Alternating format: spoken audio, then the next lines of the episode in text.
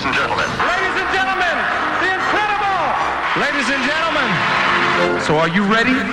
For your show? Hola, baby.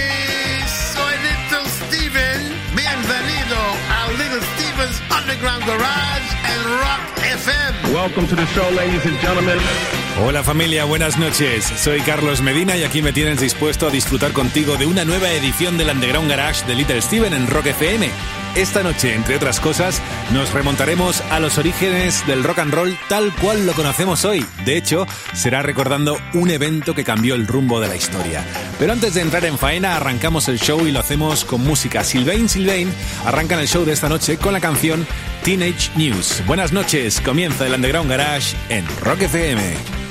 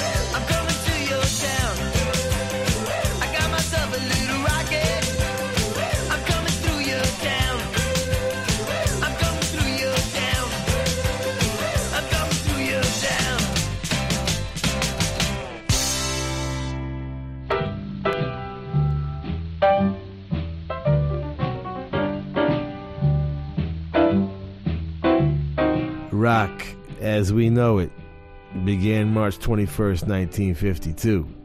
10,000 rhythm and blues fans jammed the massive dance floor as 10,000 more outside without tickets ominously pressed up against the four wooden doors of the aging ice hockey hall known as the Cleveland Arena.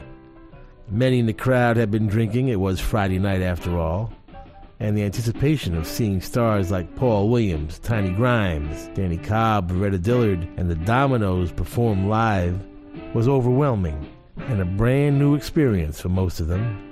Six months earlier, 29 year old Alan Freed had started DJing late at night on WJW radio, calling himself Moondog.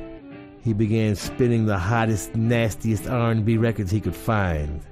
And because of the strong response, Freed and two others, Lou Platt, an agent and promoter since the big band era, and Leo Mintz, owner of one of Cleveland's largest record stores, Record Rendezvous, who had been instrumental in getting Freed on the air, decided to form a partnership and promote a dance to be called the Moondog Coronation Ball. Now, even though Freed had been talking this thing up at every possible opportunity, he was still surprised at the size of the crowd. No one had ever attempted anything so ambitious, and everybody involved was flabbergasted. The first act, Paul Williams, was in his first song, probably the song you're hearing behind me right now, around 9:30 when the lid blew off. 10,000 kids, undoubtedly well behaved under any other circumstances, turned into an aggressive mob, transformed by the need to be in the room and feel the inspiring energy of this new thing Freed was calling rock and roll. They burst through the doors and overran the four cops that couldn't believe their eyes.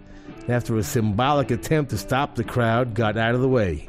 The morning paper front page headline was Moondog Ball is halted at 6,000 Crash Arena Gate, as the plain dealer readers must have been wondering, what the hell is a moondog?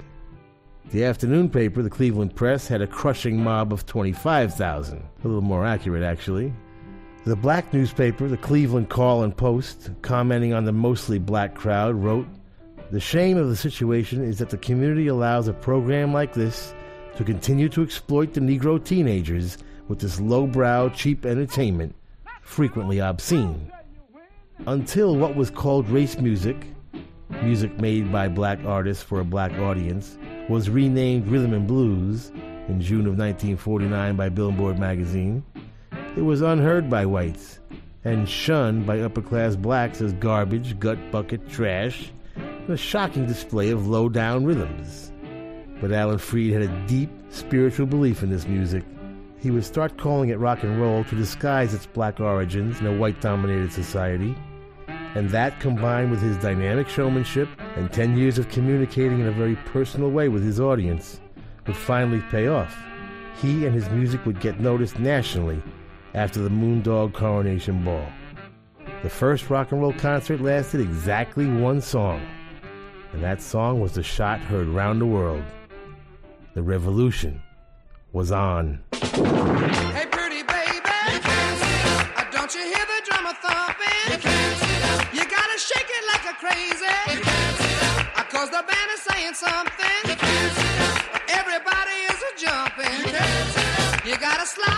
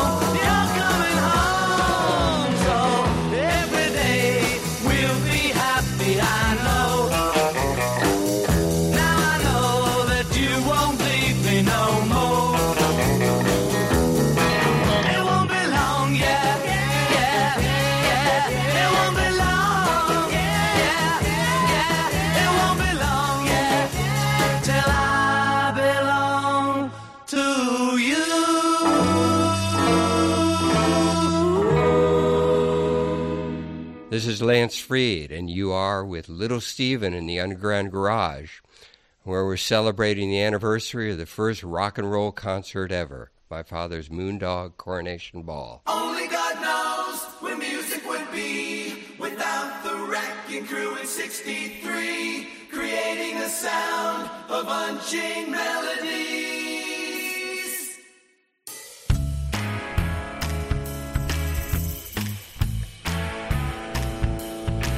They were a musical clique, a kind of first call gang. Gunslingers of sound with their own kind of slang. On the poor side of town, built the first wall of sound. The crash and the boom, rock and roll filled the room. They were hot yet so cool and broke musical rules. All in demand, the best band in the land.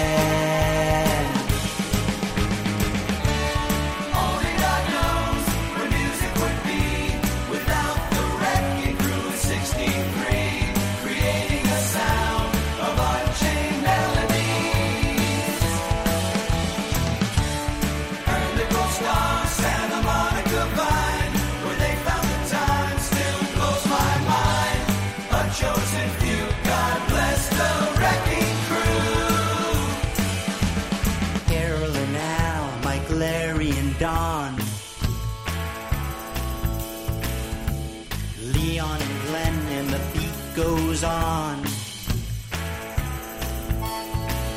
Mike, Tommy, and Plas, Al Barney, and Earl played everything from California Dreamin' to California Girl.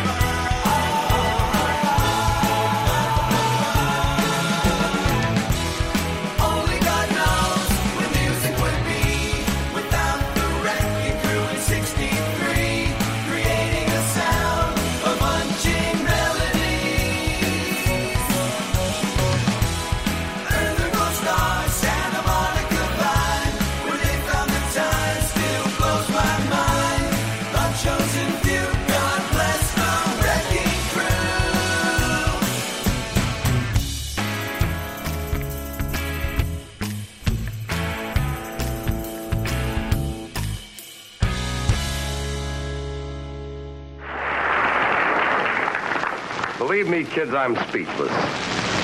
But who needs words at a time like this? This turnout speaks for itself. And I think for the rest, we'll let the music do the talking.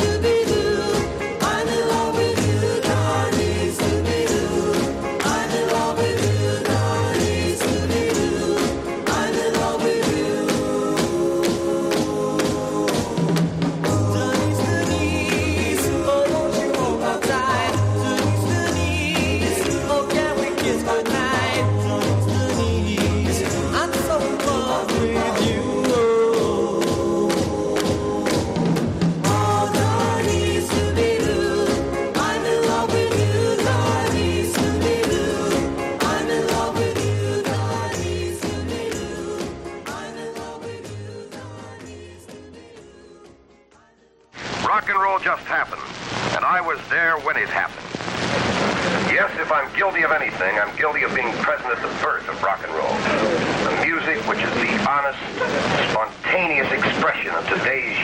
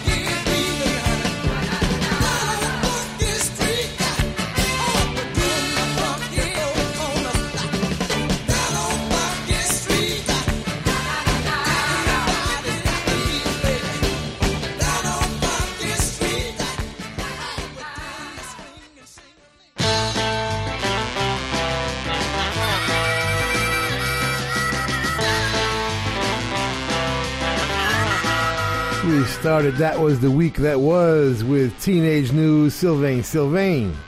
His mama liked the name so much she used it twice. Sylvain back with his former day job, the New York Dolls these days, but that was from a solo record in 1980. We started our anniversary of the very first rock and roll show ever with the Dovels. They were not there, but they wish they were. You can't sit down, baby. From With the Beatles, their second album, It Won't Be Long, we got it as Meet the Beatles. Brand new from the Tearaways, The Wrecking Crew, a tribute to those great session players in LA. Written by John Ferriter, Rodney Bingenheimer, John Finzith, Clem Burke, and Ron Dante, and produced by Ron Dante, John Ferriter, and John Finzith. Get it from Tearaways.com. The Safudo Brothers, and the Zero Brothers, and Kenny Arkapowski. Denise, love that record, Randy and the Rainbows, written by Neil Levinson and produced by Joe Veneri, 1963. Paisley in Paradise, the latest from the Woggles on their innovative double single called Please Leave Me My Mind. Yeah, get it from wickedcoolrecords.com. Patrick O'Connor wrote it, and uh, Jeff Walls and the Woggles produced it. Get it from wickedcoolrecords.com. And the amazing Arthur Conley, Funky Street, went all the way to 14 on the pop chart, 1968, produced by the great Tom Dowd. This is the week that was. Come on back, we're going to the movies.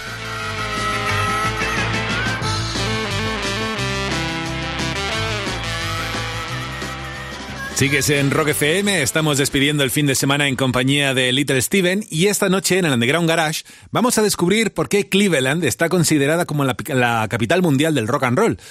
Y para empezar a resolver el enigma es obligado recordar al que fue uno de los grandes disc jockeys de la historia, el señor Alan Freed.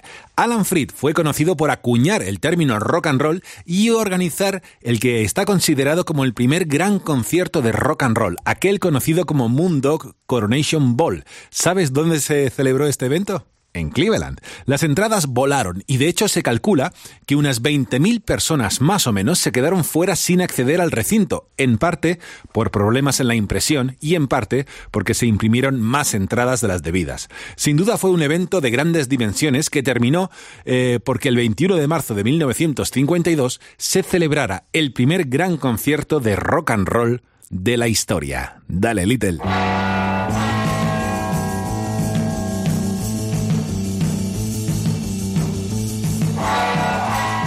March 21st, a date that is among the most high and exalted among all the highest and holiest of days in the rock and roll calendar, for two reasons. There was the date of Alan Freed's Moondog Coronation Ball 1952, but could this be a coincidence? It's also the date, three years later, of the release of Blackboard Jungle. To the day. As controversial as the Moondog Coronation Ball might have been, Blackboard Jungle was the flick that would forever marry rock and roll with juvenile delinquency and rebellion, prophesize and help establish generational conflict as a new fact of life, and oh yeah, by the way, break rock and roll worldwide as the new form of popular music. Based on Evan Hunter's book, Blackboard Jungle was a rather hard hitting exploration of juvenile delinquency, and unlike Rebel Without a Cause or The Wild One, it took it inside. Inside the classroom, to be exact. Vic Morrow plays the gloomy, morose, psychopathic gang leader who terrorizes Glenn Ford as a new teacher and shares an unexplained anger with fellow student Sidney Poitier. The excellent cast also includes Anne Francis, Jamil Farah, now known as Jamie Farr, the crossdresser on MASH, and Paul Mazursky, legendary film director, actor in Stanley Kubrick's early films, but became infamous as our dealer in the executive card game on The Sopranos. The song called Rock Around the Clock, performed by Bill Haley and the Comets, hadn't done much when first released in early 1954, but now, as the first rock song ever used as a movie theme song, it would become the first rock and roll number one record.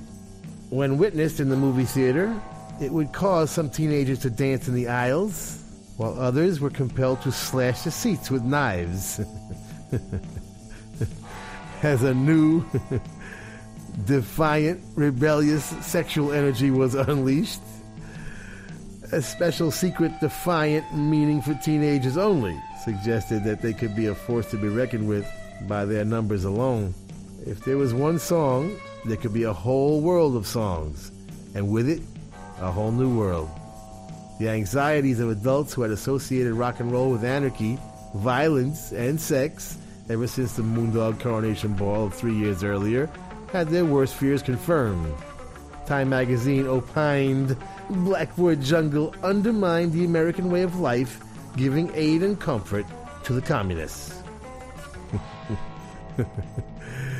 With Carl Perkins' blue suede shoes and Elvis Presley's Heartbreak Hotel going to the top of the pop, R&B, and country charts the following year, there was no stopping the madness. Run for your lives. Here comes the teenager.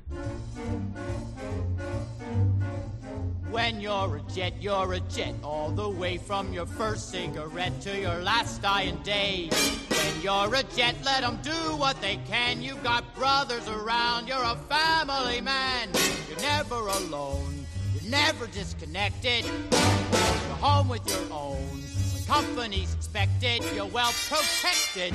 Then you are set with a capital J, which you'll never forget till they cart you away. When you're a jet, you stay a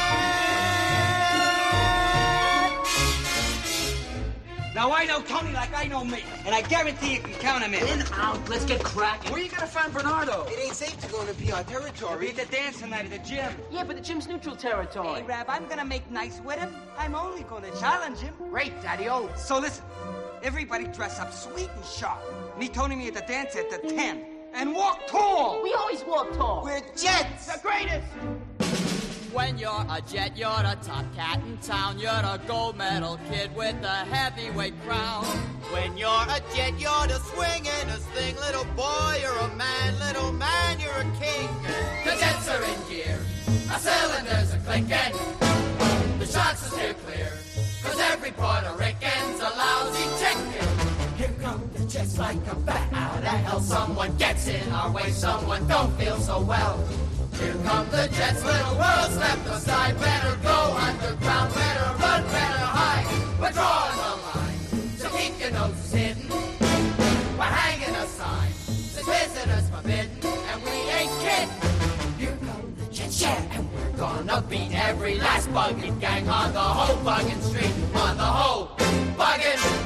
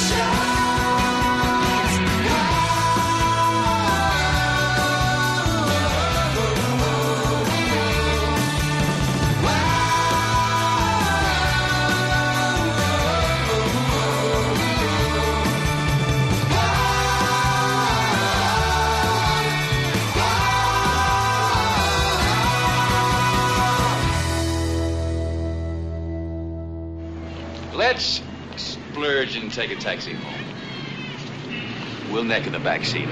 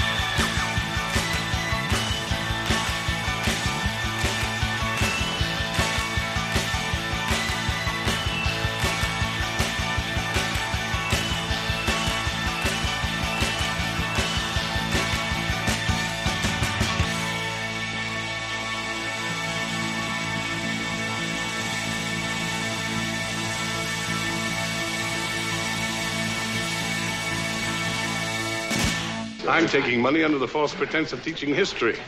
Thought you developed their muscles. No, developing my own. Getting in shape to defend myself for the fall term. Makes it sound like a reform school. Oh, first teaching job, eh?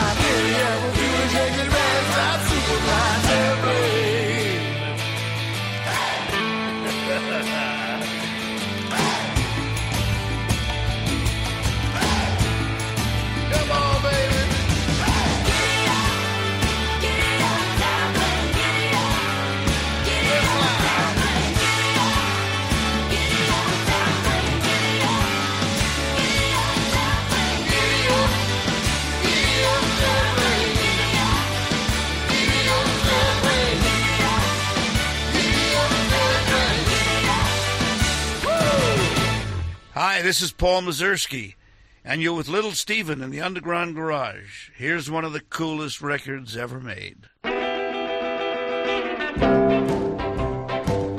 o'clock in the morning and I'm moving on out to school with an open book and a sleepy look. The teacher can't be fooled.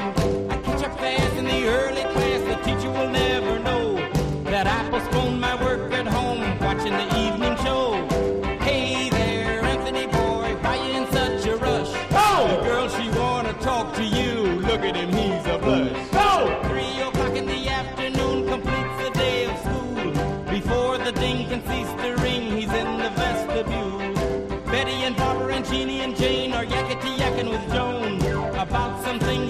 things he told her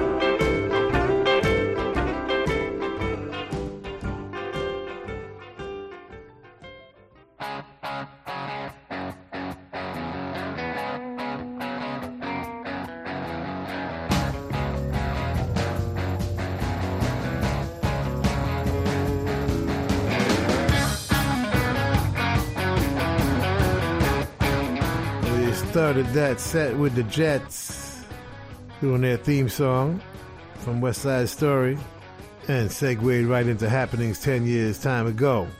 Just in case you were wondering where you were, now you know you're in the Underground Garage. That's one of the greatest Yardbird singles ever. Why? Because it's really the only one with Jeff Beck and Jimmy Page playing lead guitar. Jimmy on the verses, Jeff on the solo. Vibrations is the Gripweeds from their new one, Trip Around the Sun, and it is trippy. Written by Kurt Reil, produced by the band. Get it from jemrecordings.com. Bruce Springsteen, the E Street Band, a little frat rock for you from the river. I'm a Rocker, 1980. Superfly Terraplane is the Disciples of Soul. The new album is Summer of Sorcery. Coming in May. Pre order it right now at littlesteven.com. Co produced by Marc Ribler and Geoff Sanoff. Mixed and mastered by the two Bobs.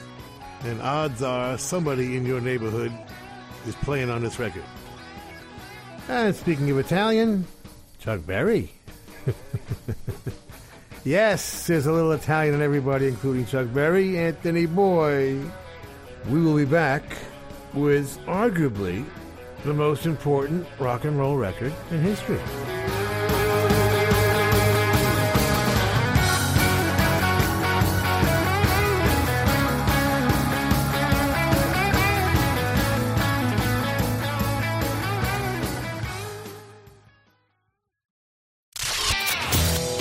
Estás escuchando Little Steven's Underground Garage en Rock FM. Soy Alex Clavero, el francotirarrock. Cada mañana intento demostrarle a mi madre que tengo un curro de verdad, pero no cuela. La mujer china que se encontró cucarachas muertas en la cena que pidió a domicilio. Y la gente haciendo chistes. Pues las instalaciones de ese restaurante eran muy cucas. bueno, pidió comida a domicilio y pidió pato, que pues lo pagó. Lo pagó caro, le pagó el pato. eh, claro, ya la gente, o sea, como si fuera el roscón, ya buscando, buscando el premio, buscando el premio. Ahora les han cerrado el restaurante, eso sí. eh, creo que hasta que venga Chicote a verlo. Chicote, que en China no es chicote, es chinote. ¿A quién te quieres llevar tú por delante? Mañana vuelvo a las 9 menos 10. Pero si te has quedado con ganas de más, en rockfm.fm tienes el podcast. Cada mañana de 6 a 10, rock y diversión en Rock FM con El Pirata y su banda. Somos Rock FM.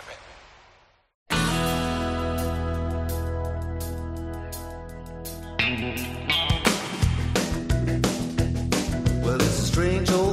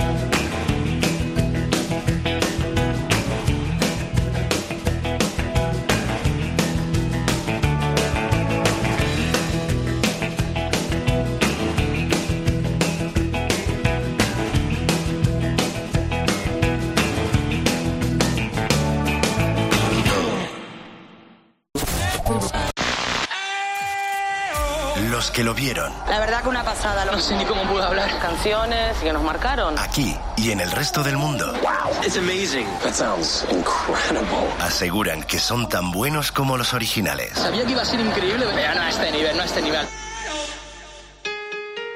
2019 es el año de Queen, el año del concierto de Queen que siempre quisiste ver. Rock FM presenta God Save the Queen. Una banda reconocida mundialmente. La historia de Queen a través de sus canciones. God Save the Queen, por fin en directo. Madrid, Barcelona, Bilbao y hasta 20 fechas. Consulta su gira por nuestro país en rockfm.fm. Entradas ya a la venta en el corte inglés. Esto es Little Steve's Underground Garage. Volvemos en un segundo en Rock FM. Estás en Rock FM escuchando el Underground Garage de Little Steven. Esta noche estamos descubriendo por qué la ciudad de Cleveland es considerada como la capital mundial del rock and roll. Ya hemos recordado que fue allí donde se celebró el que está considerado como el primer gran concierto de rock and roll, aquel que el disc jockey Alan Freed promovió el 21 de marzo de 1952. Y si esto no fuera suficiente, es Cleveland la ciudad escogida para acoger el Museo de la Fama del Rock and Roll, antes de ese museo fue y sigue siendo la Fundación Rock and Roll Hall of Fame, proyecto que lanzó Ahmed Ertegun, quien fuera el fundador del sello discográfico Atlantic Records, del que formaron parte bandas como Led Zeppelin o ACDC. Cleveland está destinada a ser la capital mundial del rock and roll. Se barajaron muchas otras ciudades como Memphis, Detroit o Nueva York. Sin embargo, la elegida fue Cleveland precisamente por haber acogido aquel concierto promovido por Alan Freed. Finalmente, el Museo de la Fama del Rock and Roll abrió sus puertas el 1 de septiembre de 1995. Todo tuyo, Little.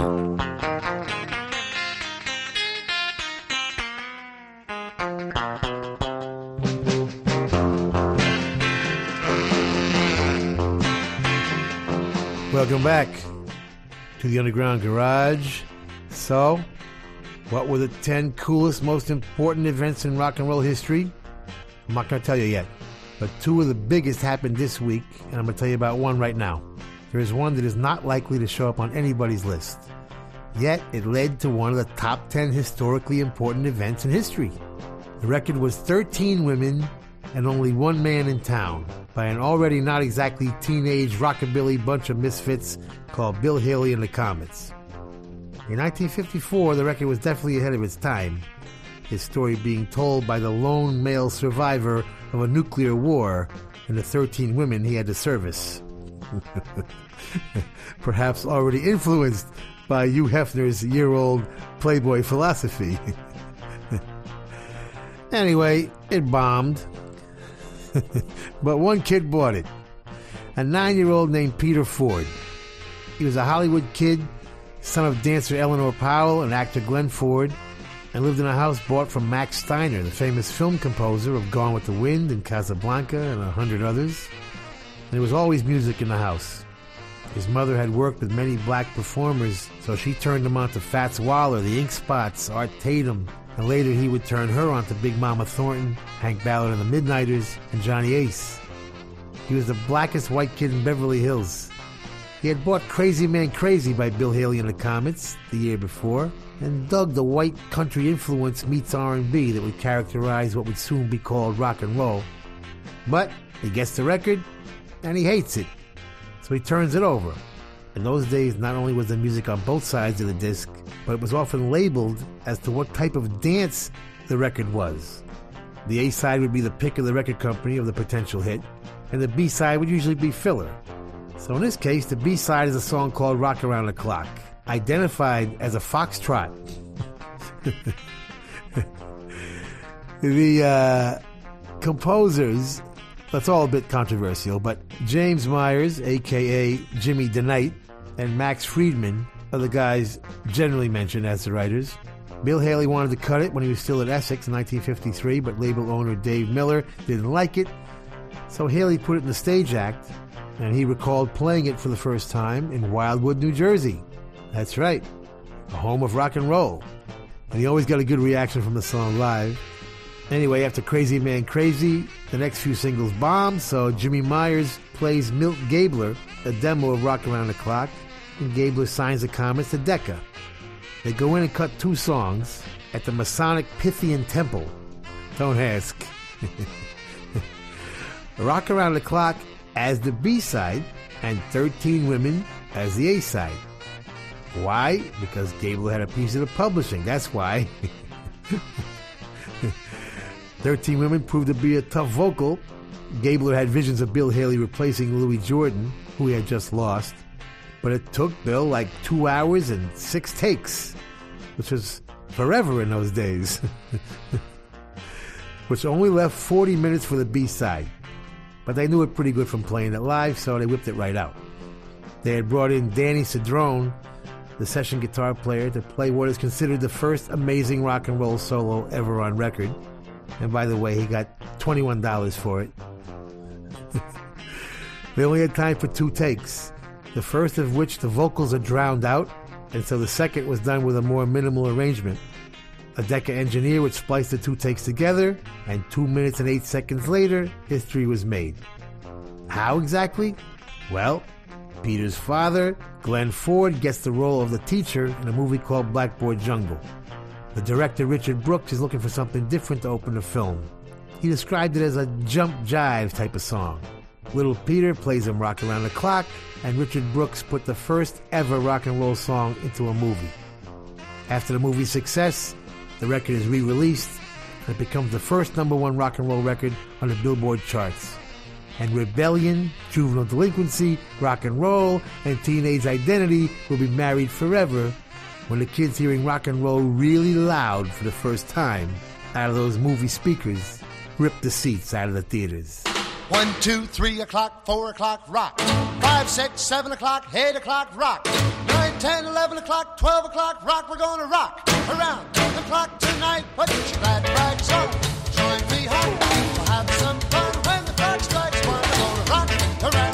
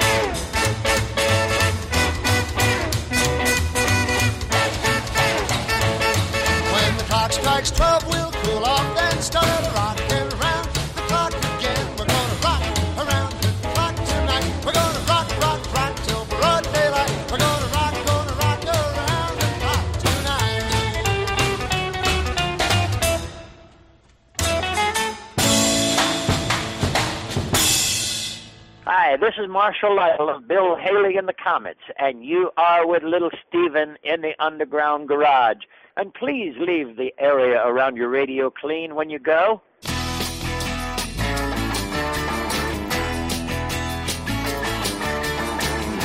fanatic, sweet soup too. They've been coming around, gives them something to do. The mamas all want them not to come to town. They got into the blood,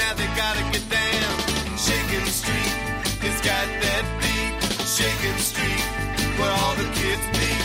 Shaking Street, it's got that sound. Shaking Street, said you gotta get down.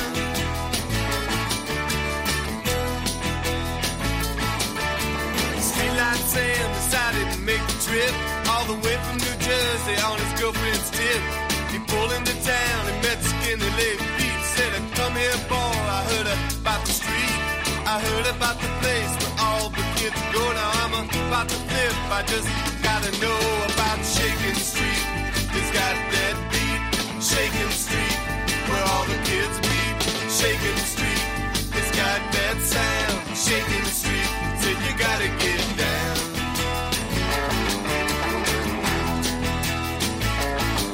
Where the kids on Shaking Street will never give in.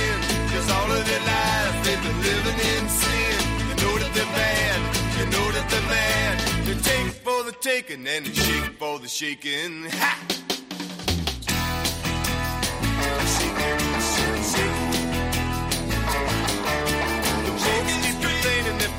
So shocking. All the kids wanna do is just keep on rocking. They ain't got no time to think about stopping. They gotta get down and do a little stomping. When Sally Baker wants to shake a shaker, Bobby Phillips says it's gonna take her to Shaking Street. It's got that beat, Shaking Street, where all the kids meet. Shaking Street, it's got that sound, Shaking Street. You gotta get down, Shaking Street. It's got that beat, Shaking Street, where all the kids meet. Shaking Street, it's got that sound, Shaking Street. So you gotta get down. Me, I'm just an ordinary kid. Yeah, yeah, save the humility for the press. Now, now we've got to be analytical about this. Well, look at the headlines you've had. For a few days, you've become a sort of national anti-hero. You're every poor little fish in the country, only covered in gold chips. Who, me? Yes, you, you talented little Burke. You've got a chip on your shoulder and an H-bomb in your pants, a sneer, a twitch, a hell in your head. It's you against the world, baby, and the world loves you for hating it. So that's what this is, a great hate number. Monday morning feels so bad. Everybody seems to nag me. Coming Tuesday, I feel better. Even my old man looks good. Wednesday just don't go.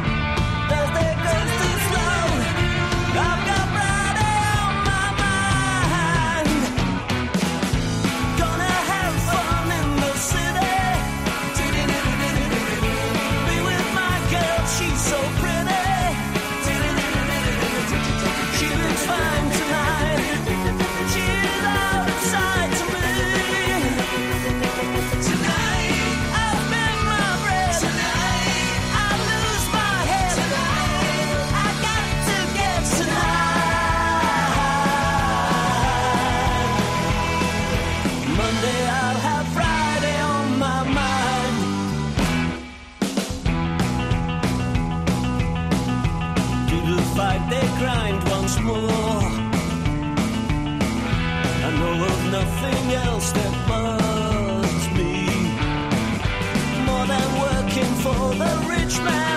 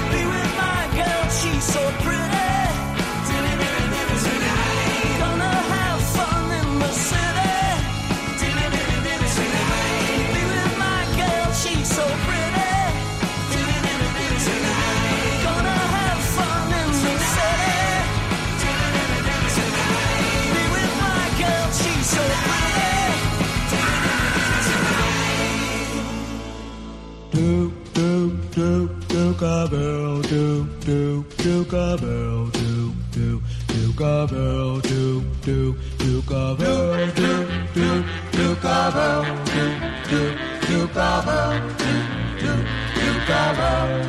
do As I walk through this world, nothing can stop the Earl. And you, you are my girl, and no one can hurt you.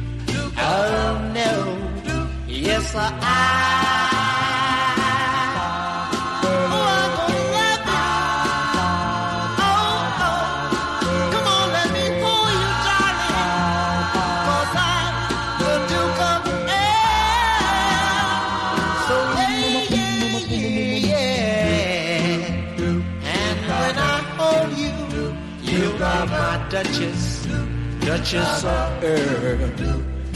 We'll walk through my dukedom and the paradise we will share. Yes, I.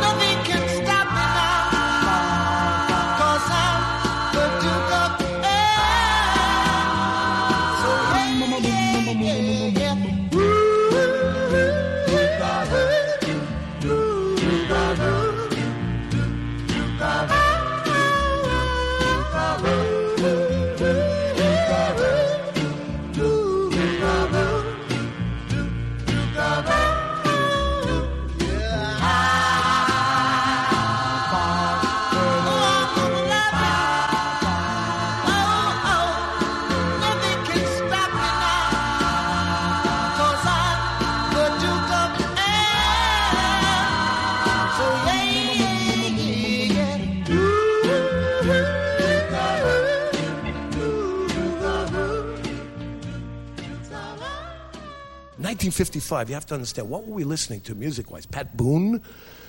The music was terrible. Suddenly, there's Little Richard doing tutti frutti. Wop, bop, loo, bop, la, bambo, tutti frutti. Whoa, man. We went up to the Apollo to see him, and uh, he was fantastic in person. And some idiot yelled from the balcony, Hey, you f! He goes, Oh, you wish you could. I mean, he was. He's lightning in a bottle, this sucker. Dum, dum, dum, Dum dum dum do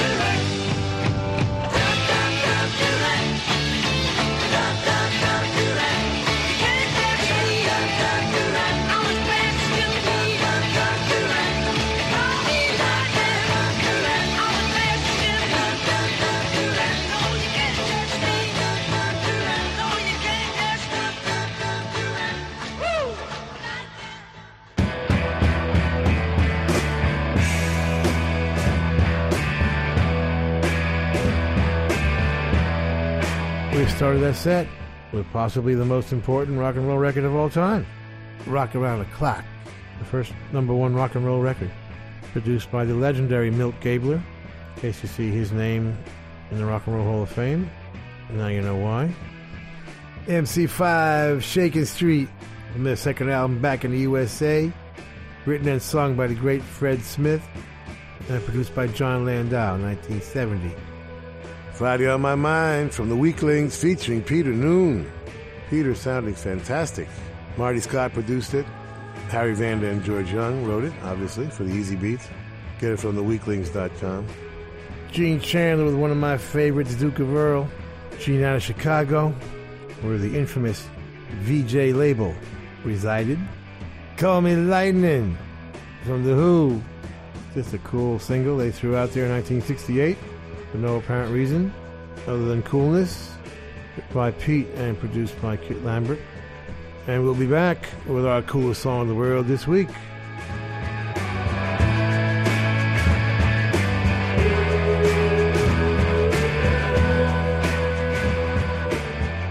Estás en Rock FM escuchando el Underground Garage de Little Steven en el momento en que vamos a descubrir y a disfrutar juntos del que es un clásico del Underground Garage, es la canción más chula de la semana y es, bueno, pues la música que más le ha llamado la atención a Little Steven estos últimos días. Quién sabe si nuestra próxima banda invitada formará algún día parte del Salón de la Fama del Rock and Roll en Cleveland, ciudad que hoy está ocupando gran parte del programa por ser, bueno, pues la capital mundial del rock and roll. La banda que proponemos ahora mismo eh, como parte de la canción más chula de la semana son Jelly Bricks y esa canción es, a ver si lo digo bien porque son siglas, DOA, sonando aquí en Rock FM como la canción más chula de la semana.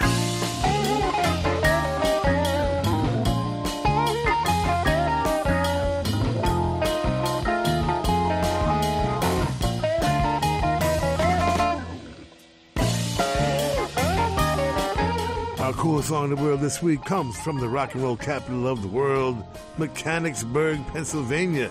Please welcome back to the Underground Garage stage, the Jellybricks.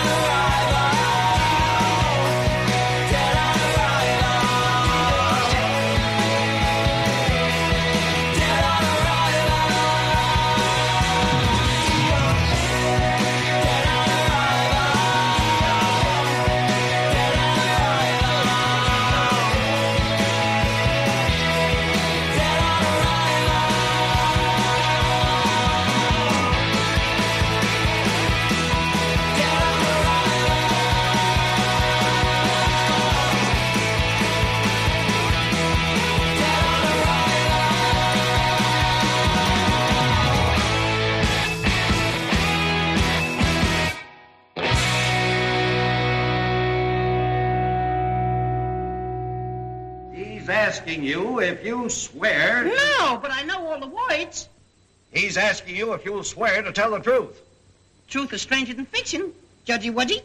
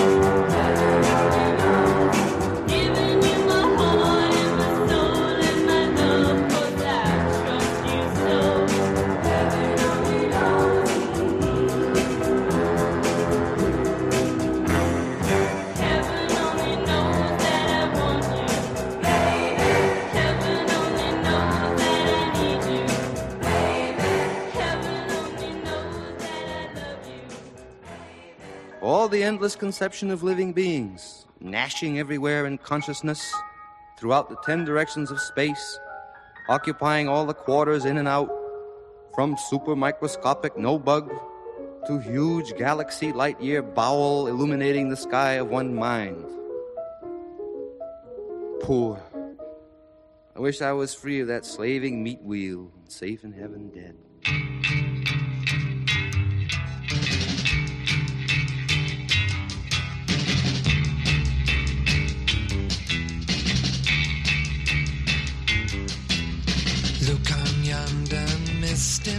Mountain. See the young monk meditating rhododendron forest.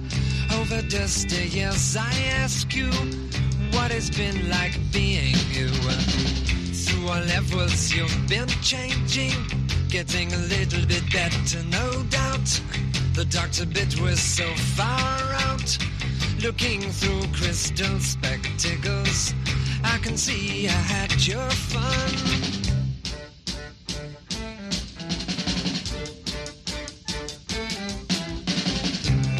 Our paperback reader, made the teacher suspicious about insanity. Fingers always touching, girl. Through our levels, you've been changing, getting a little bit better, no doubt. The doctor bit was so far out, looking through all kinds of windows. I could see I had your fun, looking through all kinds of windows. I can see I had your fun.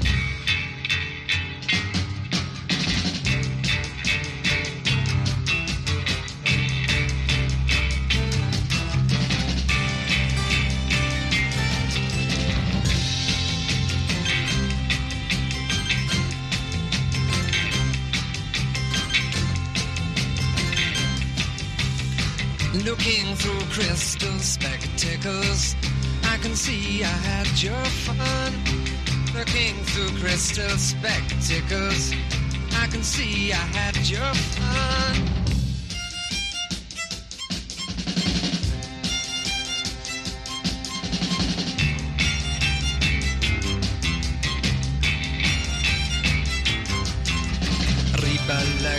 Society such a tiny speculating whether to play a hip hop. Skip along quite merrily. Through our levels, you've been changing. Elevator in the brain hotel. Uh, broken down, but just as well. Looking through crystal spectacles. Uh, I can see I had your fun.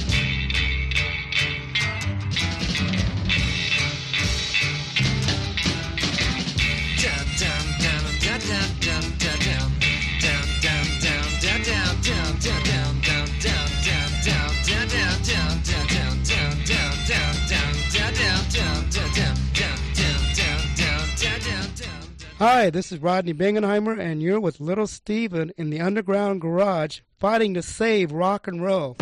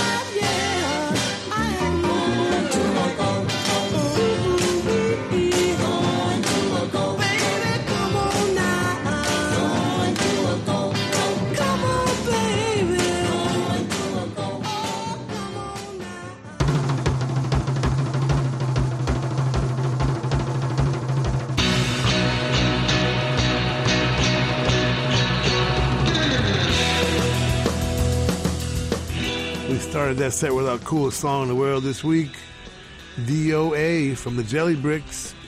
Album coming in the fall. They're out of Mechanicsburg, Pennsylvania. Bryce Connor writing and singing. Uh, Geoff Sanoff produced it with the Jellybricks, and uh, Bryce is joined by Larry Kennedy, Garrick Chow, and Tommy Christic. Our coolest song in the world this week from the Jellybricks, DOA. And one of the thousands of fabulous Jeff Barry and Ellie Greenwich compositions, Heaven Only Knows from the Shangri-Las, produced by the great George Shadow Morton for Leiber and Stoller's Redbird Records, 1965. The very cool Donovan and Epistle to Dippy, Donovan out of Glasgow, 1967, produced by the great Mickie Most. And Smokey Robinson and the Miracles. I believe the name had officially changed to that by this record. Going to a Go-Go, one of the greatest records of all time, as far as I'm concerned. The Miracles on the Tamla label. When we come back, we are going to announce the top 10 coolest moments in rock and roll history. So start thinking of what they are, and we'll match your list with mine.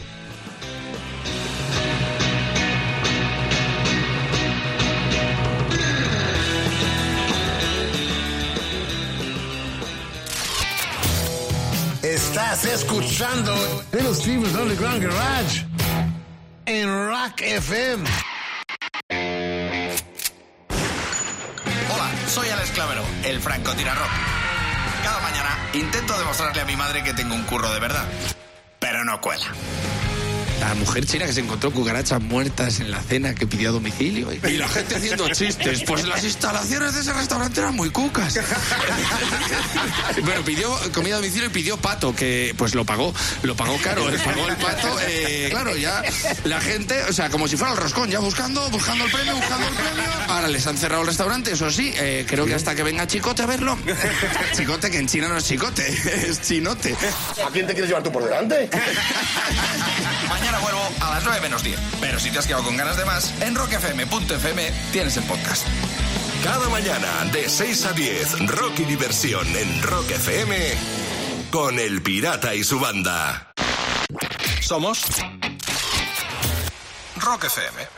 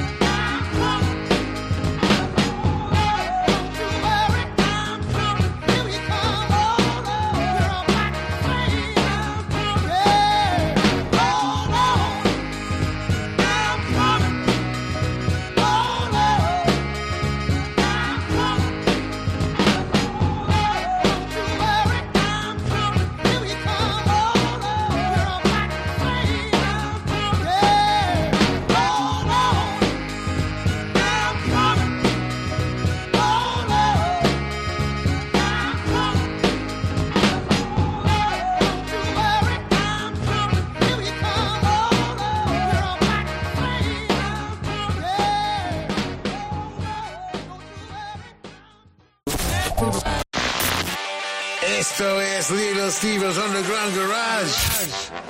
Volvemos en un segundo Rock FM. Esta noche estamos descubriendo en el Underground Garage de Little Steven por qué Cleveland es la capital del mundo del rock and roll, pero casi no le hemos prestado atención precisamente a la música. Y es que una de las canciones que escucharemos enseguida nos remonta pues prácticamente a los comienzos de una de las grandes bandas de la historia. Fue un mes de marzo también como este, pero de 1964, cuando The Rolling Stones grabaron la canción Not Fade Away. Es una versión, no es original suya, y para ello emplearon, bueno, pues un beat, un ritmo, un- una esencia, un sonido muy característico de uno de los ídolos de la banda, muy al estilo de Bo Diddley. Esta noche vamos a disfrutar enseguida de esta canción Not Fade Away, interpretada por los Stones y por supuesto de muchas más, aquí en el Underground Garage de Little Steven.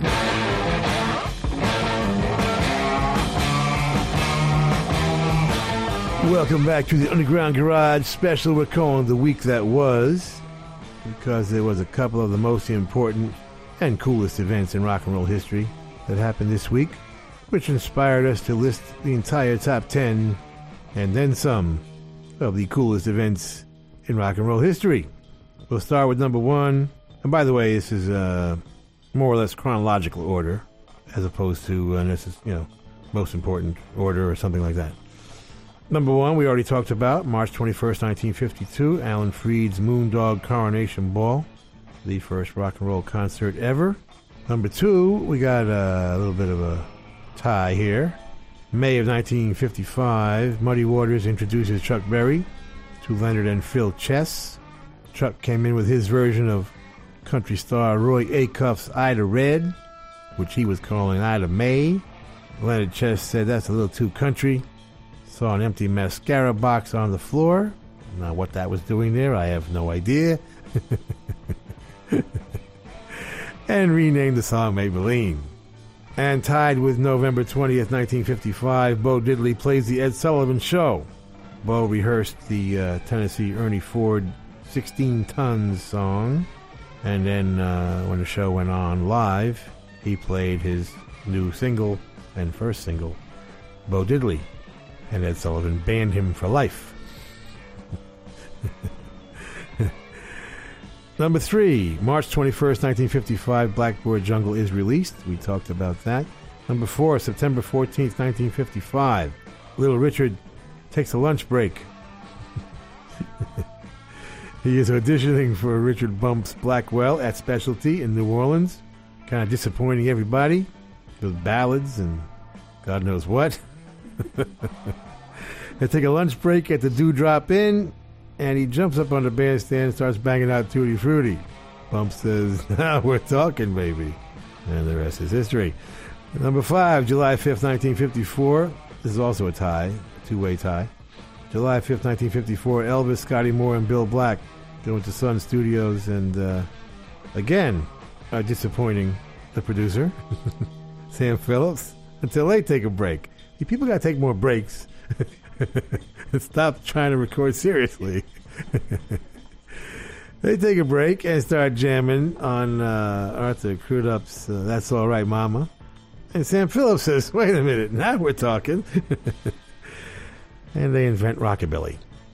September 9th, 1956, Elvis on the Ed Sullivan Show. Yeah, Ed, Ed Ed's going to show up here quite often. he uh, pretty much completes the uh, rock and roll exacta that Bill Haley started by exploding off of the Ed Sullivan appearance after Heartbreak Hotel and all that. And that, of course, after Ed Sullivan said he would never have him on. Number six, March 5th, 1951. This is a three way tie now on number six. yes, I'm cheating. Of course, I'm cheating. March 5th, 1951, Willie Kizart's amp falls off the roof of his car. That would be the car of Ike Turner and his band, driving from Clarksdale to Memphis to record Rocket 88. The speaker cone broke, and uh, they didn't have another amp. Some of the earliest distortion ever recorded would be uh, part of that Rocket 88 record. 6B, if you will, uh, somewhere in 1957, Link Wray slices the speakers of his amp, and he'll use that distorted sound for Rumble, uh, extremely important record. And 6C, uh, somewhere around 1963, Dave Davies of the Kinks sticks knitting needles in the speakers of his 8 watt Elpico amplifier, creating the wonderful distortion for the sound on You Really Got Me. And we should make an honorable mention, or make it 6D actually, of uh, Hubert Sumlin on uh, Howlin' Wolf's uh, How Many More Years, also produced by Sam Phillips. Wonderful distortion going on in that record also. 7. February 9th, 1964, the Beatles appear on The Ed Sullivan Show. It is what we refer to as the Big Bang of rock and roll. And arguably, you could make Elvis's appearance on Ed Sullivan The Big Bang, if you wish. No argument from me. But in my life, personally, it was the Beatles on Ed Sullivan that changed my world. Number 8, July 13th, 1964, the Rolling Stones play the Hollywood Palace, hosted by Dean Martin. I've talked about this many times, it was the epiphany of my life, witnessing my past and future together on the same stage. 8B, yeah, this one has a tie also. Andrew Loog Oldham leaves the Rolling Stones rehearsal, where they are helplessly, hopelessly stuck, trying to decide on that all important second single after their first bombed miserably. And Andrew runs into the Beatles, John and Paul, that is, brings them back to rehearsal where they finish I Want to Be Your Man, give it to the Stones, and probably changing the course of history because then radio had to play them. The Beatles were so big at the time. Number nine, another three way tie. First, the Byrds reach number one with Bob Dylan's Mr. Tambourine Man, June 20th, 1965. A month later, Bob himself releases Like a Rolling Stone, July 20th, 1965. And the third thing is that same week, he, quote, goes electric at the Newport Folk Festival, where he plugs in with the Paul Butterfield Blues Band, blows every folkie in the world's mind. They've never recovered. and 10, the uh, festivals, another three way tie. The very first rock festival, the Human Be-In, of January 14th, 1967, at San Francisco's Golden Gate Park. The coolest festival, the Monterey Pop Festival, June 16th, 17th, and 18th, that same year, 1967. And probably the last cool festival, little thing called Woodstock, August 15th, 16th, 17th, into the 18th, 1969, which would be the uh, final utopian moment of the counterculture.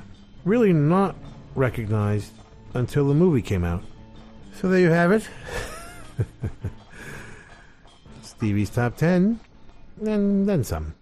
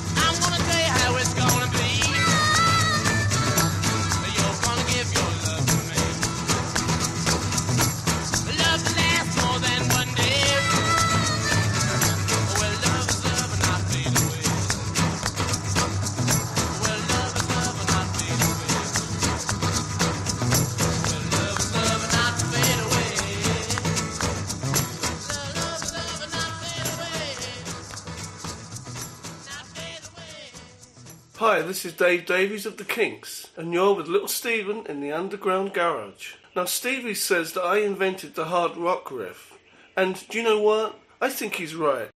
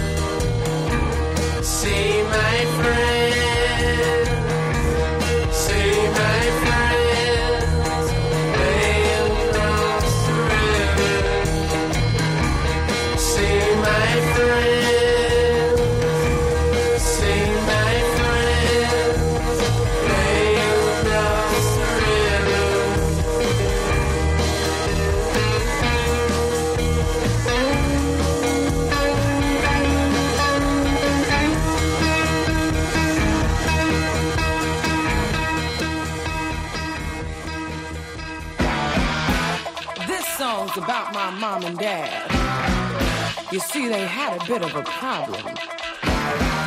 Between alcohol and crack cocaine, I know it was the 80s, but these motherfuckers.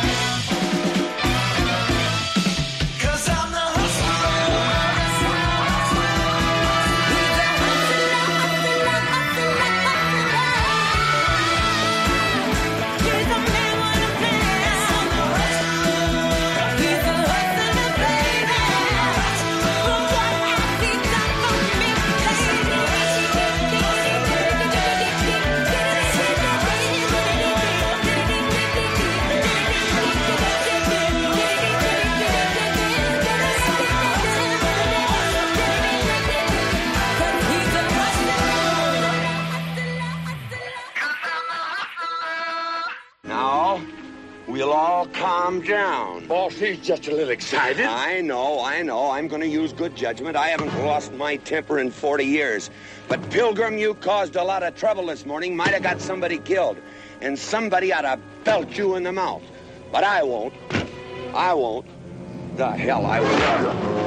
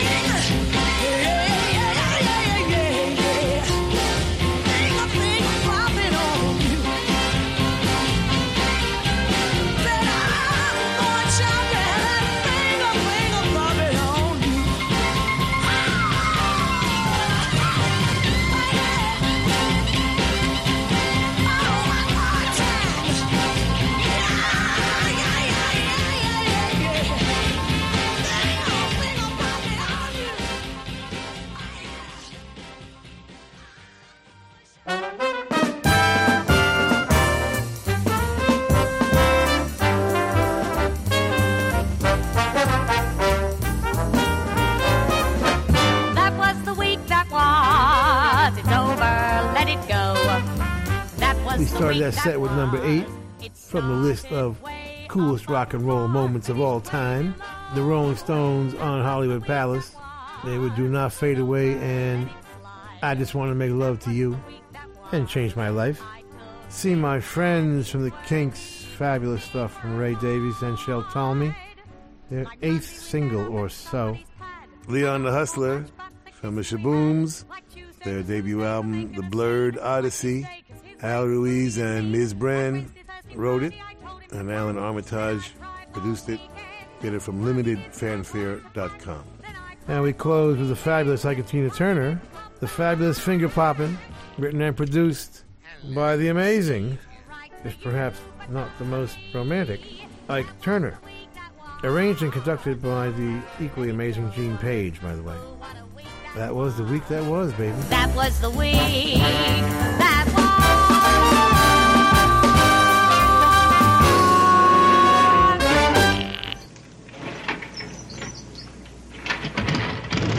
Have to face stupid reality again. We want to thank the Hard Rock cafes, hotels, casinos, and the Seminole coolest Indian tribe ever for being our sponsor from day one. And I want to thank all of the Hard Rock employees around the world as we stop in and do our DJ thing when we're on the road. nicest people in the world, in addition to the best food. And someday will be a rock and roll circuit. I'm never going to give up on that. We want to thank Premiere Networks, our new syndicator, Julie Talbot, Rick Bucchietti, Tanya Juhaz, and Corey Neal. Forgive the pronunciation. I'll get it right eventually. And if you're in need of any guitars or amps or tambourines, go see Andy Babiuk. I want to thank our, is Intrepid the word? Is that an aircraft carrier? Dennis Mortensen, who puts the show together every week in spite of the odds. Uh, Go to undergroundgarage.com if you've missed any of our last 750 shows. and uh, Facebook and Twitter and at Stevie Van Zandt.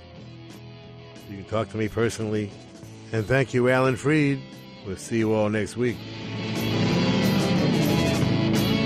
And that's the name of that tune. Ciao, baby. Nice ride. Come back to Jersey, you moron!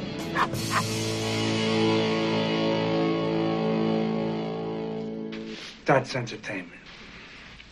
That's entertainment. Bueno familia, ahora sí que sí, llegamos al final del Underground Garage de esta noche en el que hemos recordado y recorrido un poco la historia de la ciudad de Cleveland como gran capital mundial del rock and roll. Yo soy Carlos Medina, ha sido un gustazo acompañarte un domingo más en el Underground Garage y te emplazo por supuesto a que nos encontremos si te apetece la semana que viene, el próximo domingo a partir de las 10 de la noche en el Underground Garage de Little Steven. Feliz semana.